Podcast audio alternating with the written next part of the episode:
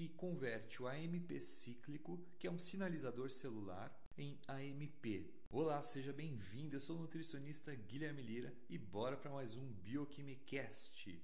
Hoje eu vou falar sobre como a insulina inibe a lipólise, ou seja, inibe a queima de gordura, a quebra da gordura. Anabólica, ou seja, ela inibe diversas reações catabólicas, aquelas que promovem quebra. O processo da lipólise, que é a quebra da gordura, é um processo catabólico, ou seja, a insulina vai inibir esse processo. E como que ela faz isso então? Basicamente, a insulina é um hormônio extremamente que é uma enzima a insulina vai estimular uma enzima chamada fosfodiesterase. Esse AMP cíclico ele é estimulado, por exemplo, pelas catecolaminas, adrenalina, noradrenalina, glucagon, entre outras diversas substâncias catabólicas. Esse AMP cíclico ele aumenta a atividade da enzima lipase hormônio sensível, que é a principal enzima lipolítica no nosso corpo, aquela que faz a quebra de gordura.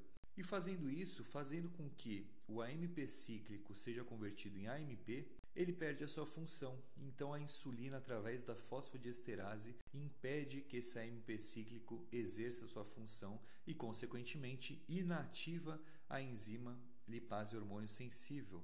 Por um outro lado, a insulina, que é um hormônio extremamente anabólico, ela ativa diversas outras enzimas, como enzimas lipogênicas, aquelas que nos trazem um acúmulo de gordura, uma construção de gordura no nosso corpo. E aí, que enzimas são essas?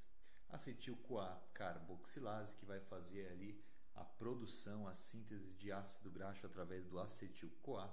A lipase lipoproteica, que é uma enzima capilar, fica ali no nosso vaso sanguíneo, degradando os triacilgliceróis para que eles entrem dentro da célula e sejam armazenados. Então é essa a função da insulina quando inibe a lipólise e promove então o ganho ou a síntese de lipídios no nosso corpo. Obrigado pela sua presença. Me siga aqui nesse canal, compartilhe o conteúdo e até a próxima.